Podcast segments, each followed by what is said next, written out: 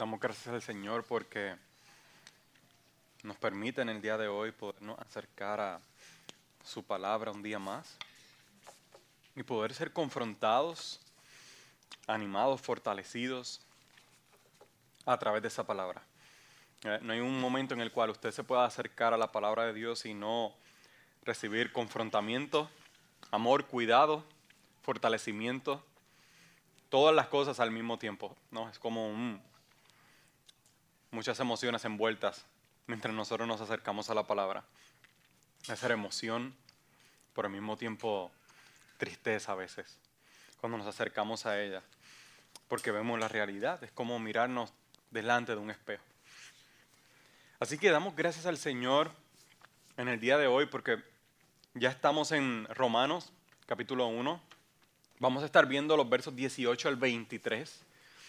Y ha sido muy bueno el poder, ni siquiera hemos terminado el capítulo 1 de Romanos y ya hemos visto tantas cosas gloriosas y buenas dentro de su palabra. El título de este sermón es El pecado del hombre expuesto. Y básicamente esa es la primera parte de este sermón.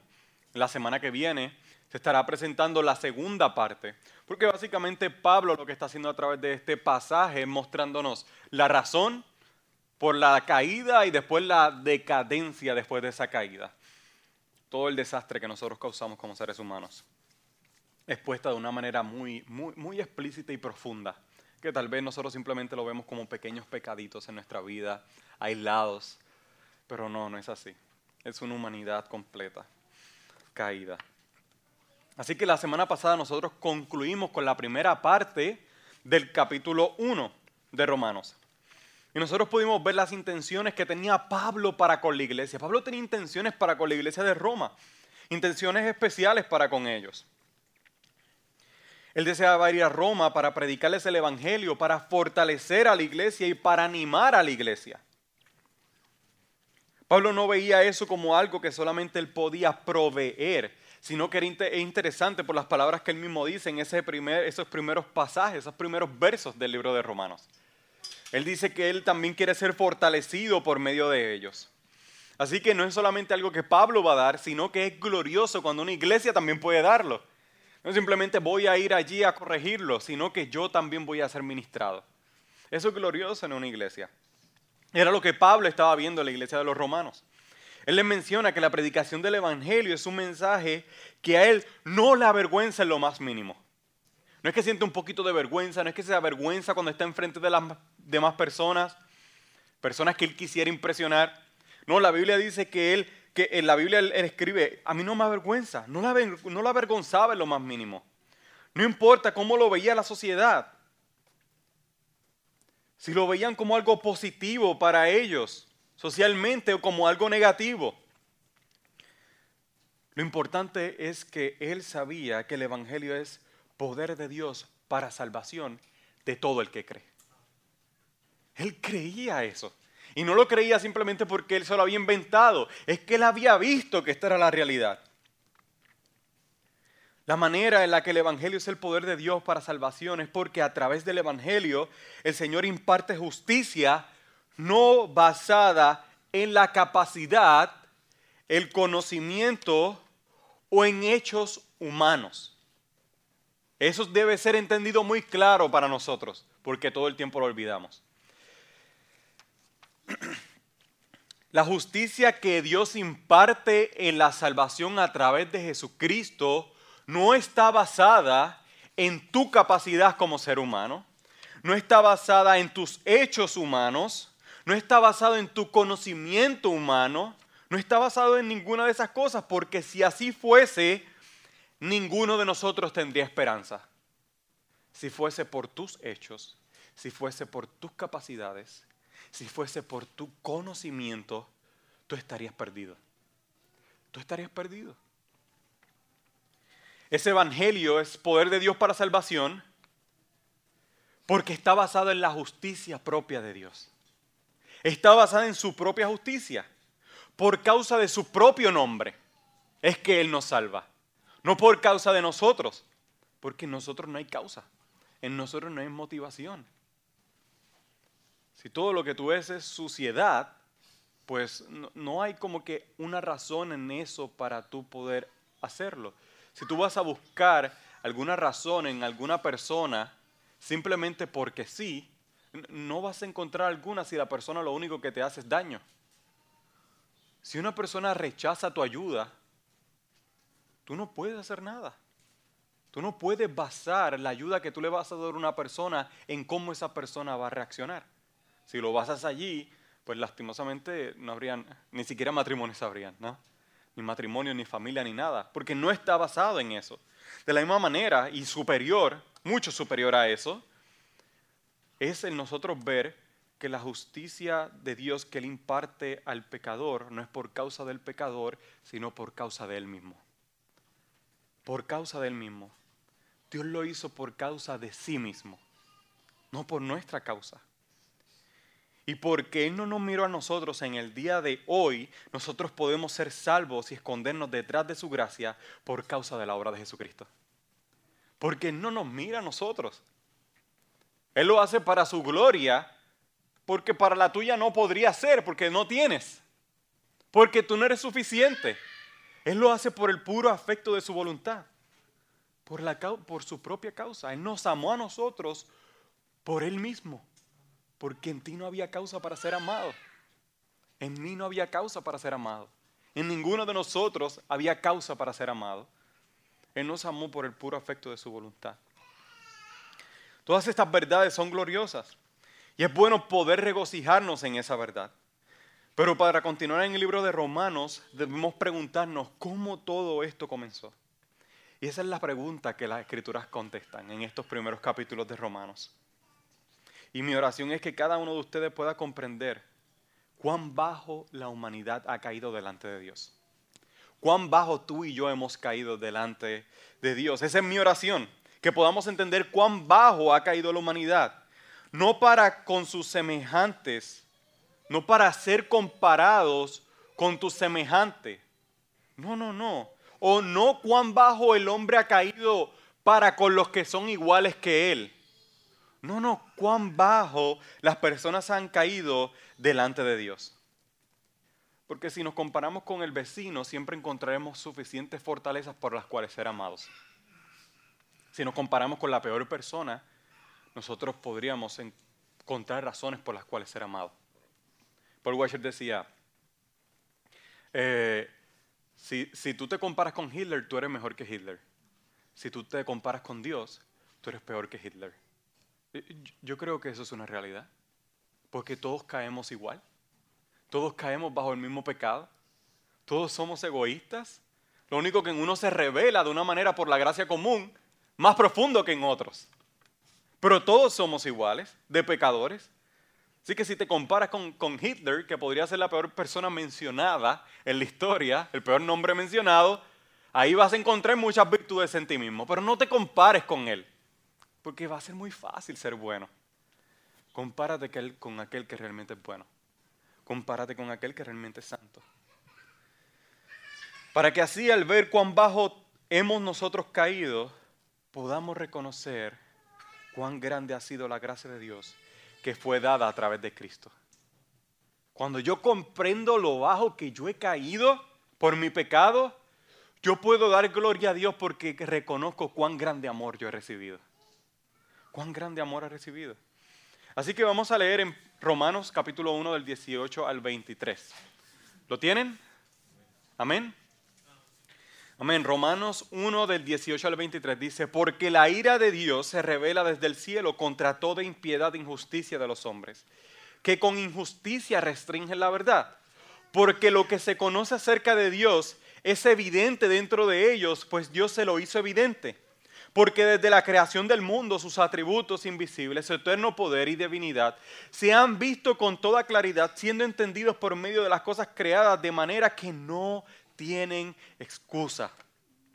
Pues aunque conocían a Dios, no le honraron como a Dios ni le dieron gracias, sino que se hicieron vanos en su razonamiento y su necio corazón fue entenebrecido. Profesando ser sabios se volvieron necios y cambiaron la gloria de Dios incorruptible por una imagen en forma de hombre corruptible, de aves, de cuadrúpedos y de reptiles. Oramos. Señor, te damos las gracias en este día, gracias por tu palabra y porque es fiel. Ayúdame a poder explicarla de la mejor manera posible. Te doy las gracias por la obra de tu Espíritu Santo en medio de nosotros y te pido que siga trabajando en nuestros corazones de manera que nosotros podamos con nuestro, en nuestro entendimiento comprender la gran misericordia y gracia que tú has tenido sobre nuestras vidas. Y que agradecidos no solamente escuchemos, sino proclamemos. Te damos las gracias. En el nombre de Jesús. Amén y amén. Hermanos, yo desde el inicio les tengo que decir, este es un pasaje que va a ser de cierta manera un poquito profundo. Vamos a tocar conceptos del hombre que parecerían tal vez eh, filosóficos. Son filosóficos. Así que vamos a yo, pido que ustedes puedan tener paciencia a través de la predicación, a través del mensaje, porque es un mensaje que aunque se puede leer sumamente sencillo, tiene mucha profundidad. Tiene mucha profundidad acerca de la existencia humana y lo que Dios ha creado desde el inicio. Así que vamos a introducirnos primeramente en el verso 18, en el cual se muestra un Dios airado.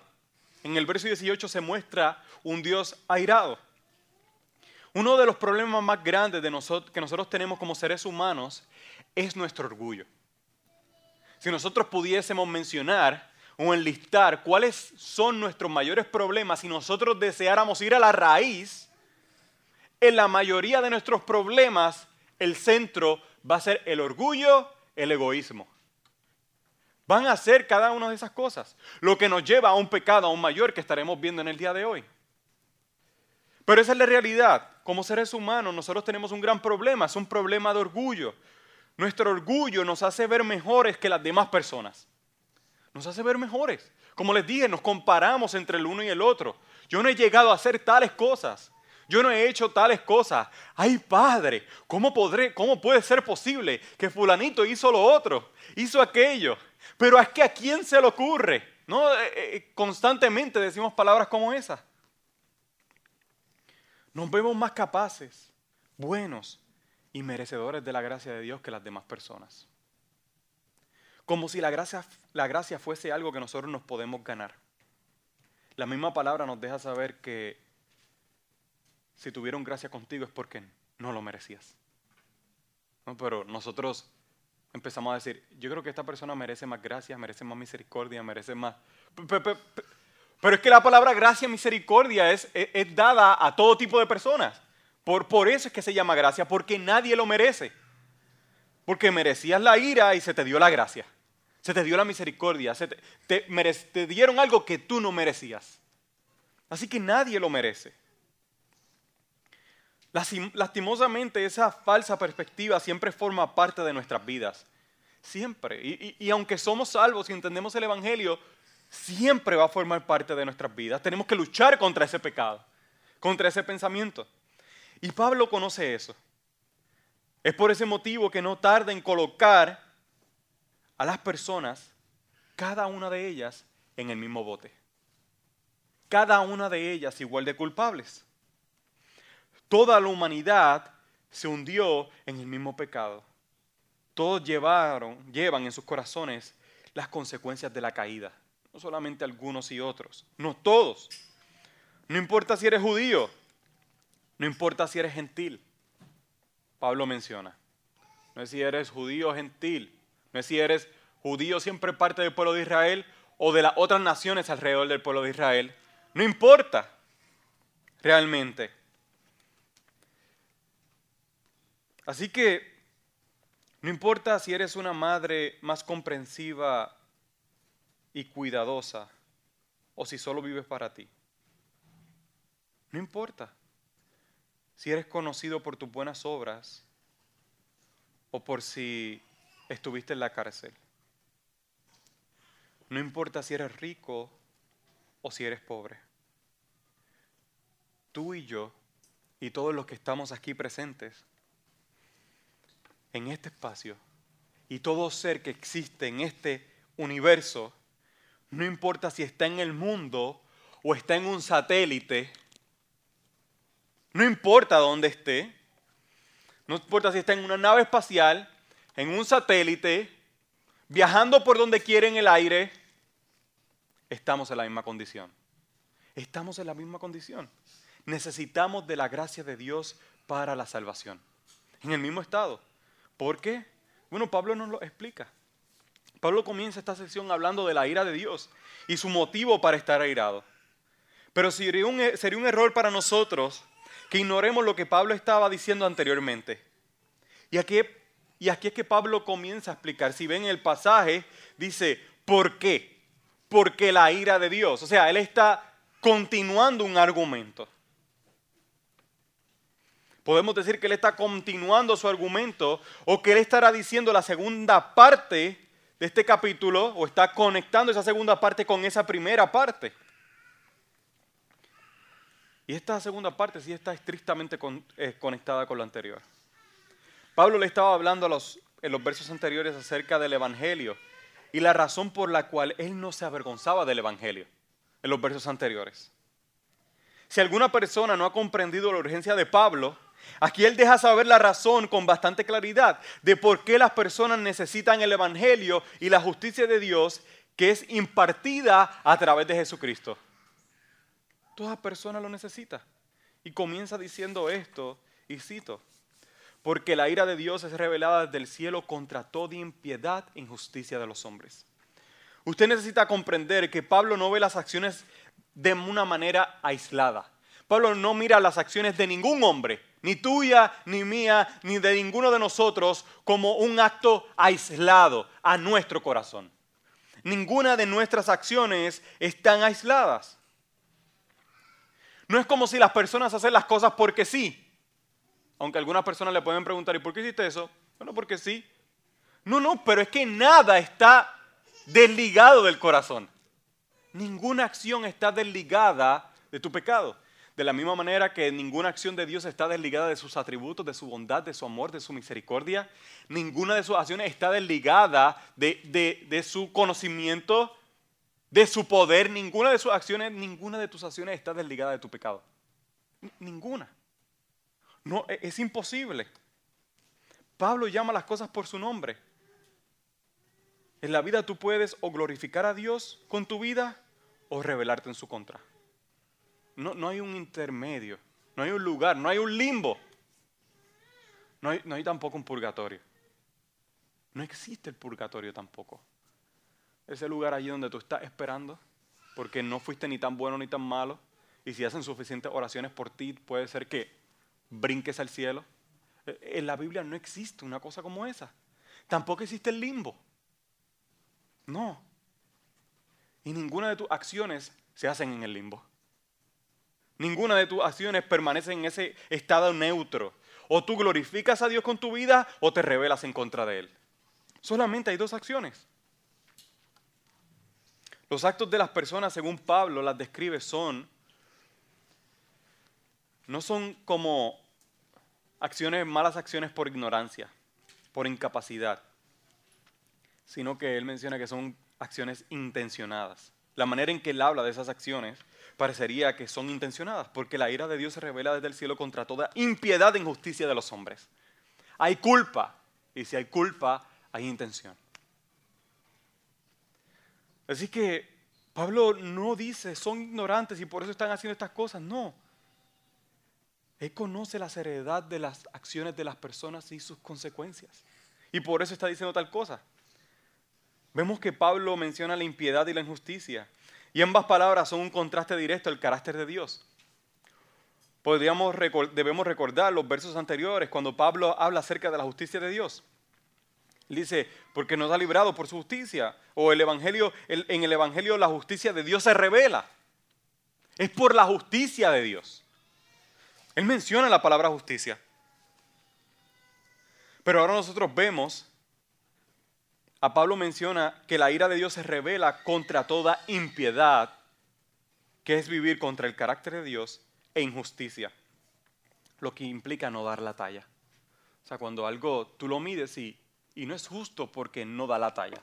Tú necesitas unas piezas y las piezas las necesitas dos por dos, Si tú, si tú tienes una pieza 2 por 3 o 2 por 1, eso no es justo, no son todas iguales.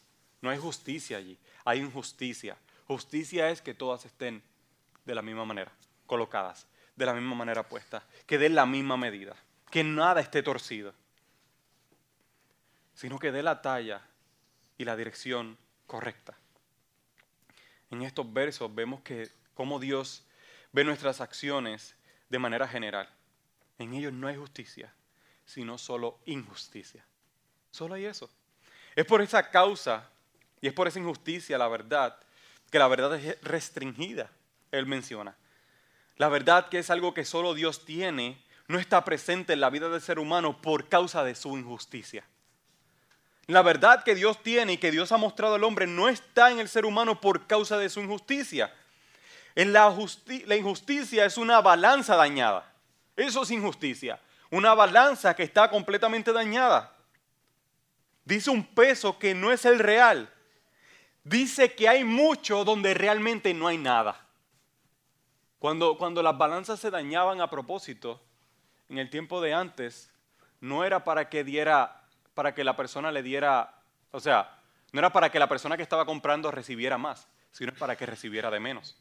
Se alteraba el peso y cuando se ponía, al final la persona terminaba recibiendo menos. ¿no? En, una, en un saco de harina se le metía un pedazo de metal y cuando tú pesabas parecía que tenías par de libras allí. Y cuando la persona lo sacaba del, saco, sacaba el pedazo de metal y te servía la harina. Eso es, una, eso es una balanza injusta. Y eso es lo que Dios está describiendo en nosotros. Hay injusticia en nosotros. Y es por eso que la justicia, por falta de la justicia de Dios, es que la verdad es restringida. Así que esa es la condición del hombre, buscando algo en donde solo hay desolación y caos, buscando sentido en donde no hay sentido, buscando deleite en donde no existe el deleite, buscando propósito donde no hay propósito. Esa es la balanza del hombre, una rebeldía en contra de Dios. Pero las cosas no comenzaron de esa manera. Y Pablo lo deja claro en los próximos versos. Él presenta de dónde surge la impiedad y la, injusticia de los hombres. Así que en el verso 19 al 20 nosotros vemos un Dios que se mostró a sí mismo. Un Dios que se mostró a sí mismo. Cuando nosotros hablamos acerca del conocimiento de Dios, nosotros tenemos pensamientos o tenemos, debemos tener presentes que esos pensamientos llega mediante las palabras que una persona puede decir o la información que una persona puede adquirir, mediante clases, libros o experiencias personales. O sea, cuando nosotros hablamos del conocimiento, específicamente del conocimiento, inclusive el conocimiento de Dios, pero vamos a hablar de, en términos generales. Cuando tú hablas del conocimiento, nosotros podríamos decir que el conocimiento viene a través de las cosas que nosotros, una persona pueda llegar a decir, por la información que nosotros obtenemos mediante clases o libros o experiencias personales. Así es como llega el conocimiento a nuestra vida para nosotros. Pero según lo que vemos en este pasaje, esta no es la única manera en la cual el hombre adquiere información. Refiriéndose de manera específica al conocimiento que, posee, que poseemos de la existencia de Dios. No es solamente mediante información no solamente las querimos mediante información. En este pasaje, Pablo nos presenta el hecho de que Dios colocó al hombre o colocó en el hombre la capacidad innata en su propio instinto de asociar la majestuosidad de la creación con, existencia, con la existencia de Dios. Vuelvo a repetirlo. En este pasaje, Pablo nos presenta el hecho de que Dios colocó en el hombre la capacidad innata en su propio instinto de asociar la majestuosidad de la creación con la existencia de Dios. Dios puso eso en el ser humano desde el inicio. Es innato. Es un instinto ya que posee el ser humano de al ver la grandeza de Dios, al ver la creación, en su instinto está el decir, eso fue Dios. Dios lo creó en su instinto. ¿no? A, la misma manera en que tú ves un animalito que, o un bebé que cuando nace rápidamente busca el pecho. ¿no? Se, se coloca y lo busca. Nadie le enseñó a ese niño a hacerlo. Nadie le enseñó a la cabrita a buscar a la mamá para tomar leche. Nadie le enseñó al pajarito a pitar para que recibiera la comida, ese instinto. Y Dios y Pablo está diciendo que de la misma manera el hombre cuando fue creado Dios le puso eso al hombre que cuando él viera la creación dijera, existe un creador. Es innato. Es, e, está dentro de nosotros ya. Así que para el hombre en su naturaleza le es evidente y natural saber y comprender que un ser supremo tuvo que crear todas las cosas que existen. Un ser supremo tuvo que hacerlo. Que es inconcebible por la naturaleza, o, que es inconcebible por la naturaleza que las cosas surjan de la nada. Es, es inconcebible, es innatural, no es real que las cosas surjan de la nada. Ese conocimiento lo tiene el hombre natural desde el momento más básico de su existencia desde el momento más básico de su existencia. Y Pablo menciona, y lo cito, y dice, desde la creación del mundo sus atributos invisibles, su eterno poder y divinidad se han visto con toda claridad, siendo entendidos por medio de lo creado, de manera que ellos no tienen excusa. Él lo dice, desde la creación del mundo, los atributos incomunicables de Dios. Dios no le dio al hombre poder eterno. Eso lo tiene solamente Él. Dios no le dio al hombre divinidad. Eso lo tiene solamente Él. Y para el hombre es imposible comprenderlo. Pero Él puso en la naturaleza del hombre que cuando Él vea la creación, diga, existe un ser divino, existe un ser todopoderoso. Lo puso innato en el corazón del hombre desde que nos creó. De manera que al ser humano ver la creación de Dios, instintivamente comprende que hay un Dios todopoderoso, el cual es omnipotente y divino, alguien el cual es alguien que está sobre todo en nosotros. Este conocimiento del cual Pablo habla fue dado desde la creación del mundo, antes de que el pecado existiera, y permaneció después de la caída. Ese conocimiento permaneció, eso, eso innato permaneció en el hombre después de la caída. El problema está en que el ser humano nace con una rebeldía innata hacia la persona de Dios por causa de su pecado. Es innato. A, veces a nosotros se nos hace complicado y difícil de admitir, ¿no? Porque vemos a los bebés, los vemos tranquilitos y lindos, y nos parecería imposible hasta que te tire el primer juguete del piso. ¿No? Pero antes de eso, naturalmente por la inclinación del pecado, ya, ya ese corazón estaba revelado en contra de Dios. Así que hay una rebeldía innata, lo que lleva entonces al hombre a suprimir la capacidad de comprender a través de lo creado la existencia de Dios. Por la rebeldía innata en su corazón, en mi corazón, nosotros entonces suprimimos esa capacidad innata, ese instinto innato de ver la creación y comprender que hay un creador. E, e, eso fue suprimido, pero no es que no exista, no es que la capacidad no está. Así que la capacidad del hombre no fue quitada en el momento en el que el hombre pecó. El hombre sigue teniendo esa capacidad. Por eso es que está sin excusa. Por eso es que nosotros estamos sin excusa delante de Dios. Porque la capacidad está. Si la capacidad hubiese sido perdida cuando, cuando Adán y Eva pecaron, pues entonces no seríamos, no seríamos culpables, ¿no? Simplemente seríamos porque sí. Pero la capacidad sigue en el hombre. La capacidad sigue en el hombre. Es una realidad. Y eso Pablo lo amplía inclusive en los próximos capítulos que nosotros vamos a estar viendo. Que no es un problema de capacidad, sino un problema de rebeldía. Y, son dos cosas diferentes. No es un problema de tu capacidad, es un problema de rebeldía. En el momento en el que el ser humano peca contra Dios, No se le quita la capacidad. El problema está en que el ser humano en su naturaleza pecaminosa y por voluntad propia nunca va a querer a pensar de que como menciona Pablo, las cosas se hayan visto con toda claridad.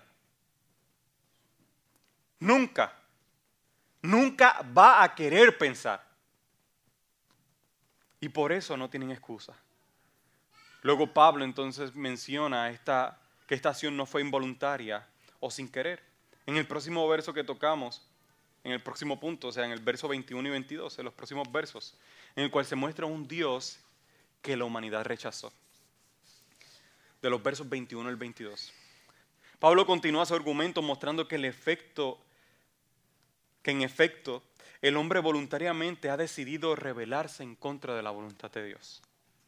Todo lo que Dios ha creado lo creó para el disfrute de la creación, para el disfrute sano de la creación. Una creación dependiente de Él, ya que de Él es el único que procede de la vida. De Él es el único que procede de la vida. Pero que al mismo tiempo funcionará como una comunidad de personas. Dependen de Él, al mismo tiempo tienen una comunidad. Así fue como Dios creó todas las cosas.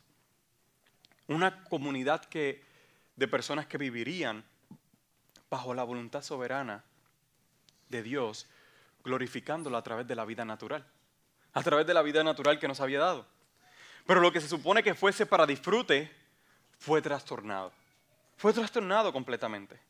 Ahora el ser humano posee toda, la, toda clase de vicios desproporcionados por todas las cosas que le rodean. No estamos hablando de vicios, de drogadicción y alcoholismo solamente. Ahí es donde se muestran más ampliamente. Pero toda clase de vicios. Ahora nosotros estamos atados a toda clase de vicios por todas las cosas que nos rodean. Vicios que la Biblia traduce como idolatría. Es idolatría. Y ya. Nosotros le ponemos diferentes nombres. No, es que a mí se me hace difícil. No, no, es que, es que somos idólatras. Somos idólatras de nosotros mismos. Somos idólatras de nuestro tiempo, somos idólatras de nuestro espacio, somos idólatras de, nuestra, con nuestras capacidades, somos idólatras. esa es la realidad nuestra. Y tú lo puedes llamar eh, incomodidad, falta de cosas, falta de tiempo, falta de lo que sea. Es idolatría. Es idolatría y lo estaremos viendo. Eh, la Biblia lo presenta así. y ahí es como comenzó el pecado. Así que ellos no glorificaron a Dios, ni le dieron gracias. Y en lugar de esto, Él menciona primeramente que ellos se hicieron vanos en sus razonamientos. Y esta palabra en su original puede ser, puede ser traducida como varias maneras. Implica hacerse tonto, necio, malvado o idólatra. La palabra vanos en sus razonamientos puede ser traducido como se hicieron tontos, se hicieron eh, estúpidos, eh, necios, malvados o idólatras. Y yo creo que implica todas. Yo creo, yo creo que implica todas lo que causó que perdieran la inteligencia y la comprensión. Es por eso, por lo que él menciona que su necio corazón fue entenebrecido. O sea, cayó en oscuridad.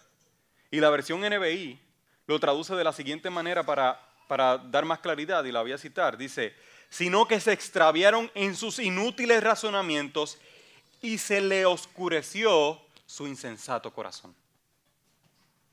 Eso fue lo que sucedió. Y esta traducción yo creo que nos puede dar más claridad. Se extraviaron en, sus inútiles razonamientos y se les oscureció el insensato corazón. Cuando pensamos en las palabras que Pablo utiliza, nos damos cuenta del gran problema en el que el ser humano se ha metido. En el gran problema en el que el ser humano se metió, se introdujo. Naturalmente la palabra razonamiento es una que expresa sentido. Utilizar la mente argumentar en, defensa de algo o pensar en algo. Razonamiento es, es una palabra positiva, no es una palabra negativa. Pero es interesante que una palabra positiva esté siendo utilizada en una situación negativa. E, eso, eso es impresionante. Porque se supone que sea un análisis de vida, no es razonamiento, un análisis de vida.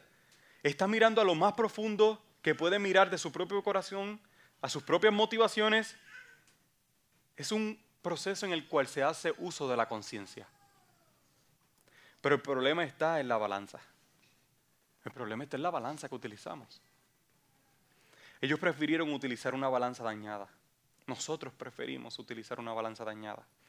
Una balanza creada por sus propios deseos idólatras no es una balanza correcta para analizar la vida y la realidad.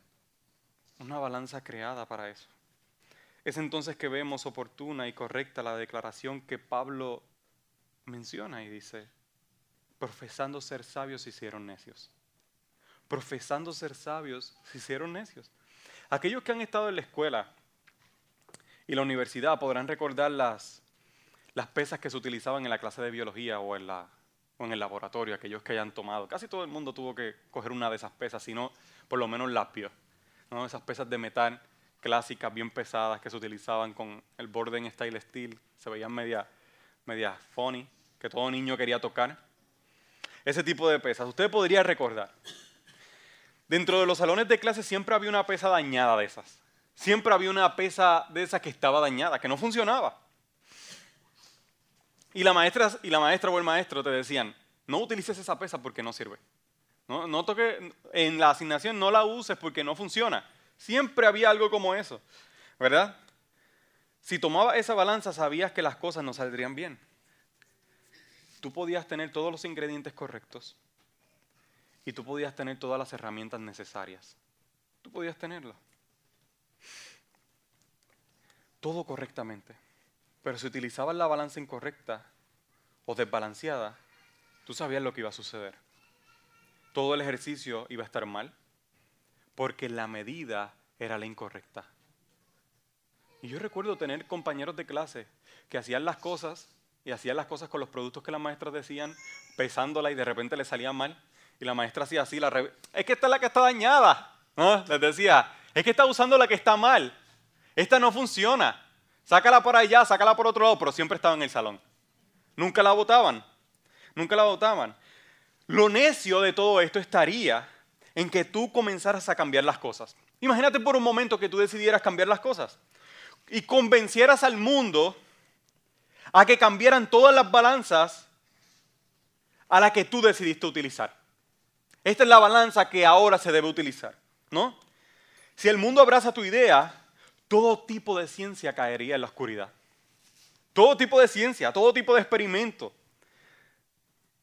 Declarando que el estándar para las balanzas es innecesario y que cada persona debería utilizar la balanza como mejor le parezca. Si tú quieres utilizar esta, esta funciona bien para ciertas cosas. Con esta puedes balancear tu buen comportamiento. Y con esta otra, el tiempo de la familia. Con esta puedes balancear las buenas acciones. Entonces sería una locura, ¿no? Porque tendría una pesa para cada cosa que te daría el peso que tú quisieras para cada situación específica, para que siempre te salieran bien las cosas, o por lo menos para que tú te convencieras a ti mismo de que las cosas están bien. Yo creo que si algo como eso pasara, en ese momento, o ese momento lo podríamos llamar la muerte de toda ciencia y todo razonamiento. Sería en el momento en el cual toda ciencia y todo razonamiento muriese. Y eso fue lo que justamente sucedió al revelarse la humanidad en contra de Dios. Ellos decidieron utilizar su propia balanza para decir lo que estaba bien y lo que estaba mal. La balanza con la cual el ser humano mide la sabiduría es una balanza que está averiada. Es una balanza que apela a los deseos de las personas en individual. Cuando leemos estas palabras podemos rápidamente señalar a personas que conocemos en quien encajan en esta descripción perfectamente. Decimos, yo creo que fulanito, ah, ah, yo, sé quién, hace cosas como esa, que está medio loco y su razonamiento no funciona muy bien.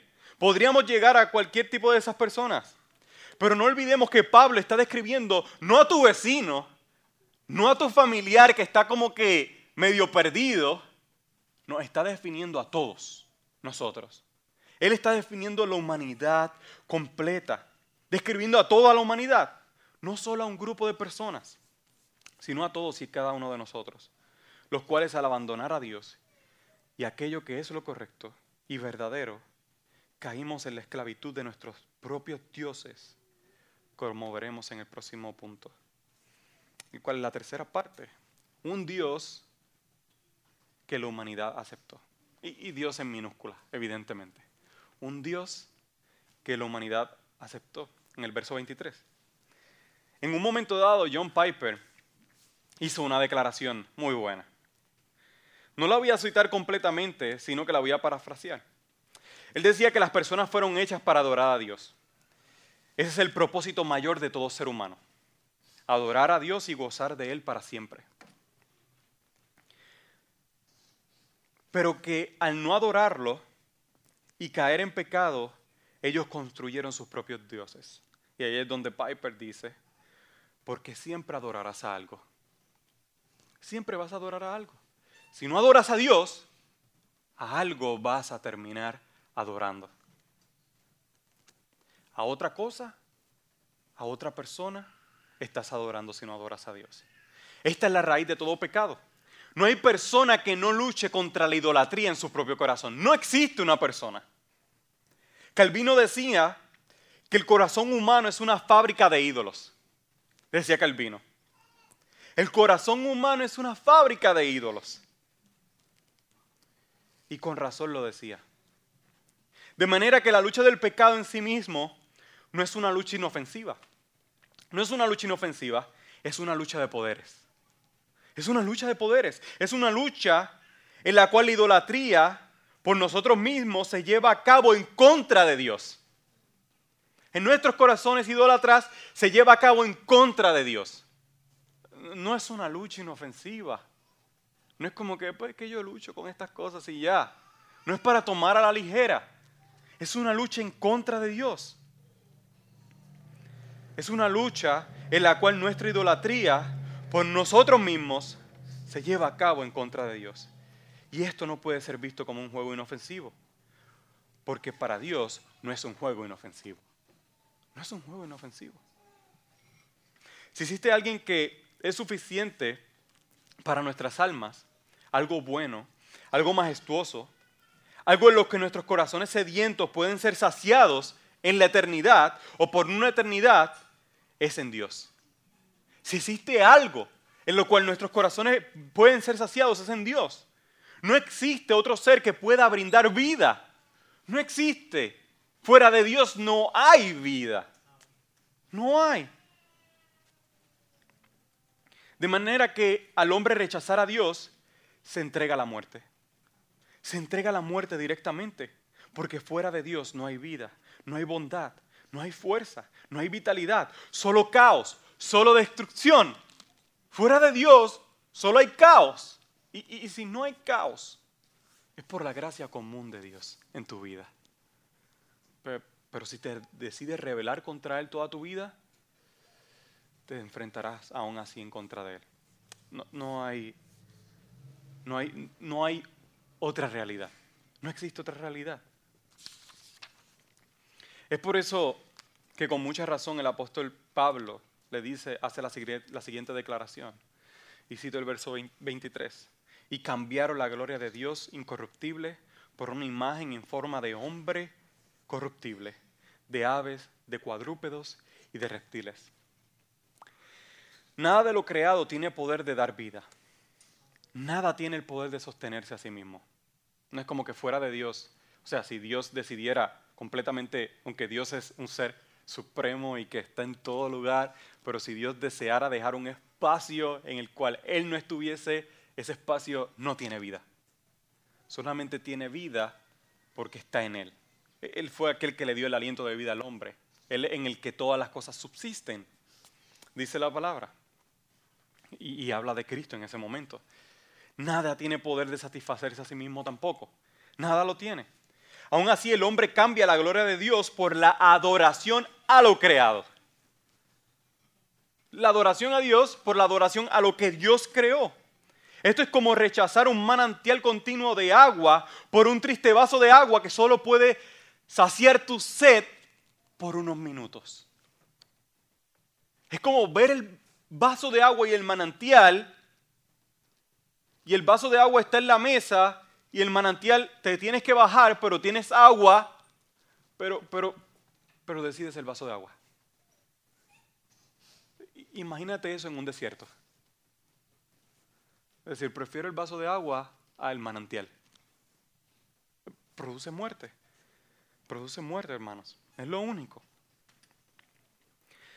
Así que aquel conocimiento innato que posee el hombre para comprender la existencia del verdadero Dios creado, la continúa poseyendo. Pero la gloria de lo creado no se la dieron al creador, sino a lo creado. Y se la dieron a sí mismos. La gloria de Dios, que se supone que se la dieran a Él, se la comenzaron a dar a las cosas creadas. Gloria en sí mismo. Y, muchas veces caemos en eso también, ¿no? Eh, vemos las cosas que tenemos como aquellas cosas que nos pueden sustentar. Eh, si el trabajo lo pierdo, perdí todo. Si mi posición la pierdo, perdí todo. Si mi casa lo pierdo, lo perdí todo. Si perdió mi carro, lo perdí todo. Para nosotros tiene diferentes significados, ese lo perdí. Tiene diferentes significados.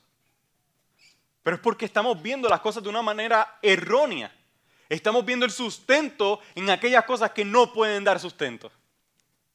No estamos viendo el sustento en el Creador, sino en lo creado. Y mis hermanos y amigos, Pablo acaba de dar la radiografía de tu corazón. Esa es la radiografía. Si te toman una foto de lo interno de tu corazón, pues Pablo acaba de darte lo que hay dentro de tu corazón. Y no eres inocente ante Dios por lo que se puede encontrar en esa radiografía. No eres inocente ante Dios. No pienses que Dios pasará por alto tu rebeldía. Tampoco lo pienses como si fuese nada. Ven en el día de hoy en arrepentimiento. Ese es el llamado. Ven en el día de hoy en arrepentimiento. Porque se te ha dado. no solamente se te dice que estás condenado si no estás en Cristo, sino que se te ofrece se te ofrece la solución. Cristo murió por el pecador, para que el pecador que se arrepiente pueda tener vida en él. Así que, ¿cómo aplicamos esto? Lo que nosotros acabamos de ver en el día de hoy se le conoce como la revelación natural de Dios. Eso es un término teológico. Es la revelación natural de Dios. Esta revelación no produce salvación. Aunque el hombre todavía la tiene, no produce salvación. No es como que si fulanito está en la selva, como siempre ponen de ejemplo, y mira hacia el cielo y dice, oh, wow, Dios tuvo que crear todas estas cosas. El fulanito va a comenzar a adorar a Dios de la nada. No funciona así. La revelación natural funciona ahora, como Pablo estará explicando luego, entonces más para juicio que para la bendición. La revelación natural Ahora bien, la revelación de la escritura, que es Cristo, esa trae salvación. Pero por la revelación natural el hombre es juzgado porque se revela en contra de Dios. Por eso es que tú puedes irte a la China, al monte más alto, en donde probablemente poca gente ha llegado, y te encuentras con una tribu y adoran dioses. O adoran imágenes, o adoran la montaña, como los taínos adoraban el monte de allá de ¿eh? que se parecía a la, cara de un indio, ¿no? O en Utuado la forma del semí. Y lo adoraban y decían, ellos, el semí nos va a proteger de los huracanes.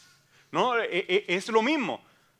Porque tienen una revelación natural, pero volvemos a lo mismo. Esa revelación natural el hombre la ha utilizado para dar gloria a lo creado. Por eso es que tú puedes ir donde tú quieras y hay dioses. Y hay personas que tienen diferentes creencias porque cambiaron la gloria de Dios por lo creado esa es la evidencia más clara que nosotros podríamos dar para el día de hoy. ¿Verdad? Ahora bien, esa, esa revelación natural no provee salvación. No la provee.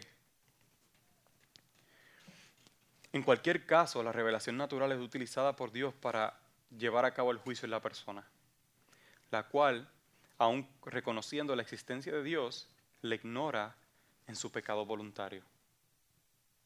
Pero Dios envió a su único Hijo para que a través de Él nosotros seamos justificados, como mencionó Pablo en los versos 16 y 17.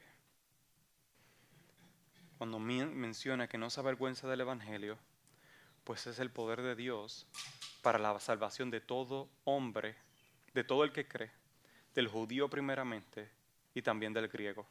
Porque en el Evangelio la justicia de Dios se revela por la fe y para fe, como está escrito, mas el justo por la fe vivirá. No hay otro medio. Por ese Evangelio, si usted es creyente, ha sido salvado. Por ese mismo Evangelio, aquellos que están perdidos serán salvados. Es el único Evangelio, es el único mensaje. Así que rápidamente piensa en aquellos que conoces y ve la urgencia de que ellos escuchen el Evangelio. Siente su urgencia y corre y habla a aquellos que conoces de las buenas nuevas del Salvador. Que aunque ellos voluntariamente rechazan a Dios, Dios mismo envió a su Hijo para la salvación de todo el que cree. En el día de hoy pudimos ver la raíz de nuestro pecado. En la segunda parte veremos las consecuencias desastrosas de nuestro pecado. Yo oro que el Señor utilice su palabra para traer convicción a nuestras vidas. Amén. Oremos. Señor, te damos gracias en este día. Gracias, Padre, por tu palabra, porque es clara. Aún aquellas partes que son a veces difíciles de comprender, es clara, es suficiente. Ahí nosotros podemos ver nuestra realidad, podemos ver nuestro pecado, y cuando nosotros vemos lo idólatras que somos, de donde nació todo nuestro pecado, idolatría por nosotros mismos, cuando allí Satanás le dice a Adán y Eva, y serás como Dios. Lo primero que surgió en el corazón de ellos fue un corazón idólatra hacia ellos mismos, como si de ellos dependiese la vida.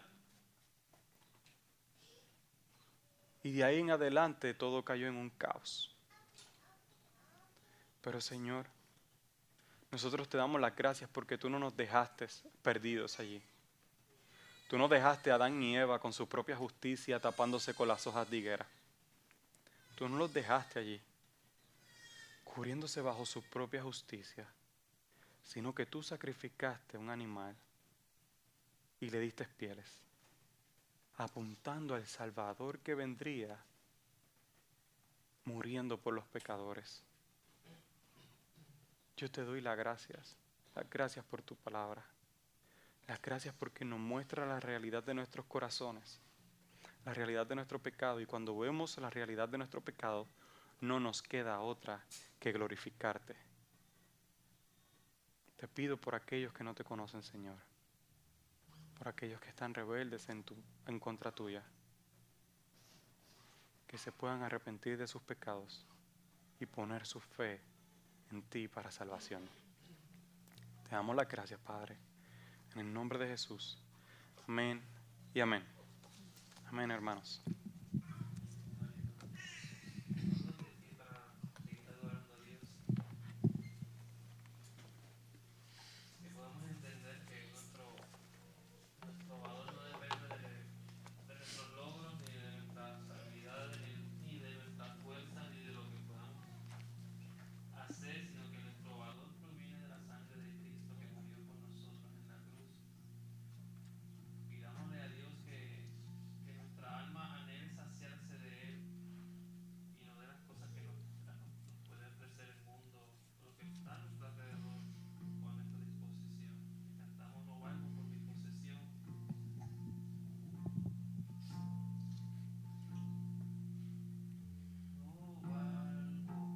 Mi posesión, ni porque fuerte sea yo, sino en el precio de su amor en la cruz. No valgo por ser muy capaz ni por perder ni por ganar, sino en la sangre que él vertió en la cruz.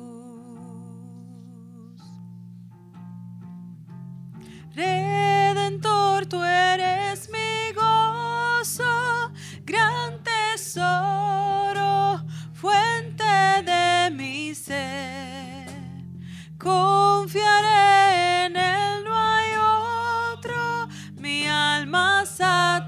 está en.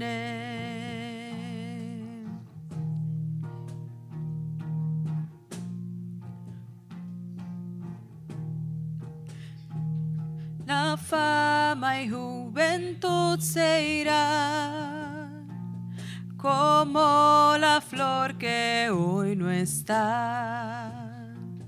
Más vida eterna tú nos das en la cruz.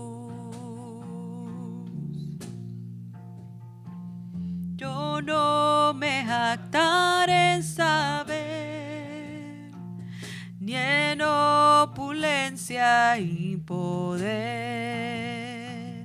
mas yo me jactaré en Jesús y en la cruz.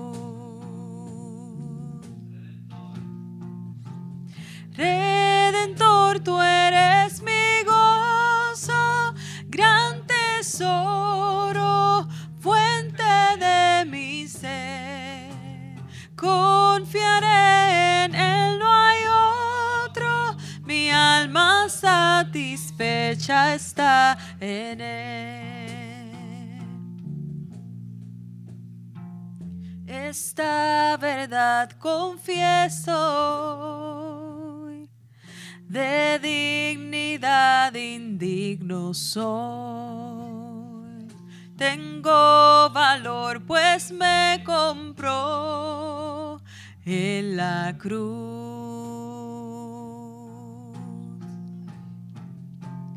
Redentor, tú eres mi gozo, gran tesoro, fuente de mi ser.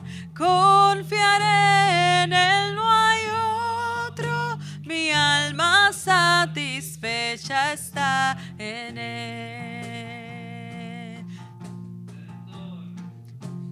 Redentor, tú eres mi gozo, gran tesoro, fuente de mi ser.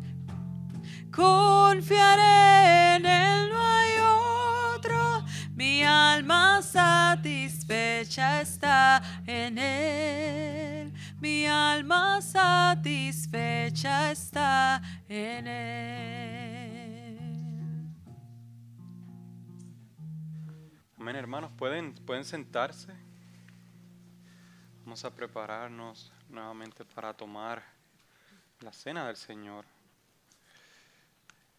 Deseo que podamos estar con corazones dispuestos también a tomar la cena, ya que como hemos mencionado anteriormente, no es algo que se pueda tomar a la ligera, sino que lo hacemos reconociendo lo que nosotros somos, esa radiografía que dio Pablo nos puede poner en nuestro lugar, ¿no?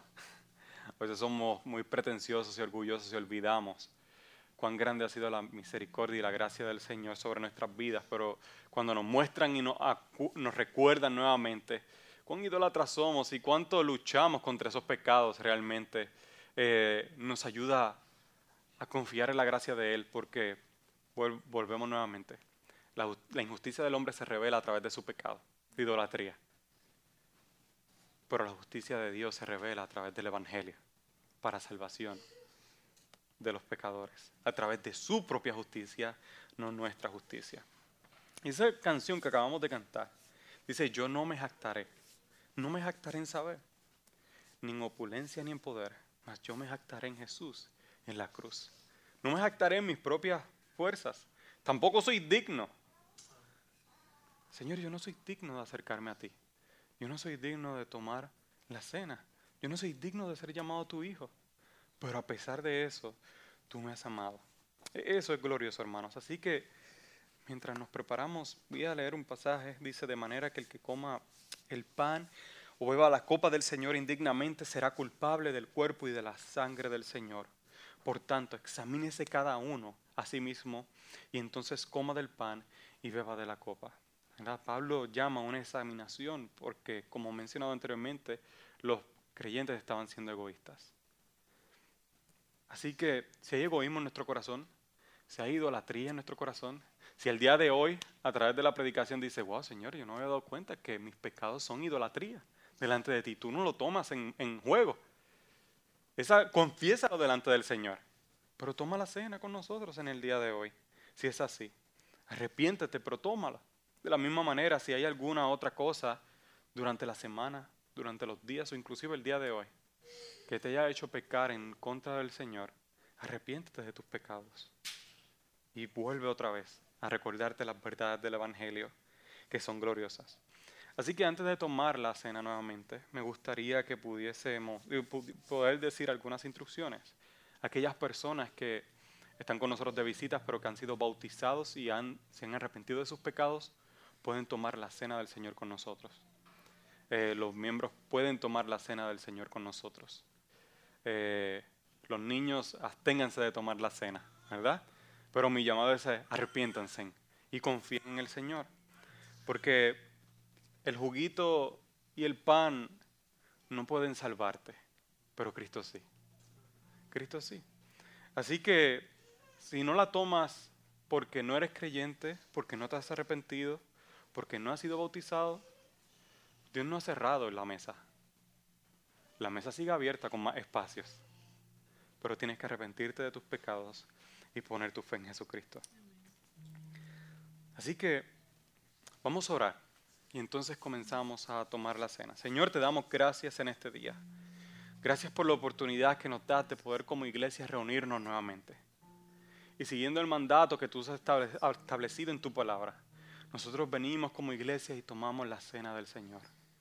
Reconociendo, Padre, que tu Hijo Jesucristo es quien nos ha unido a nosotros a la mesa. Nosotros no somos dignos de estar en la mesa. Nosotros no somos dignos de sentarnos a la mesa. Pero tú, por tu Hijo Jesucristo, nosotros tenemos entrada a esa mesa. Y podemos en el día de hoy recordar lo que tú has hecho y proclamar de tu gracia. Gracias, Padre. En el nombre de Jesús. Amén y amén.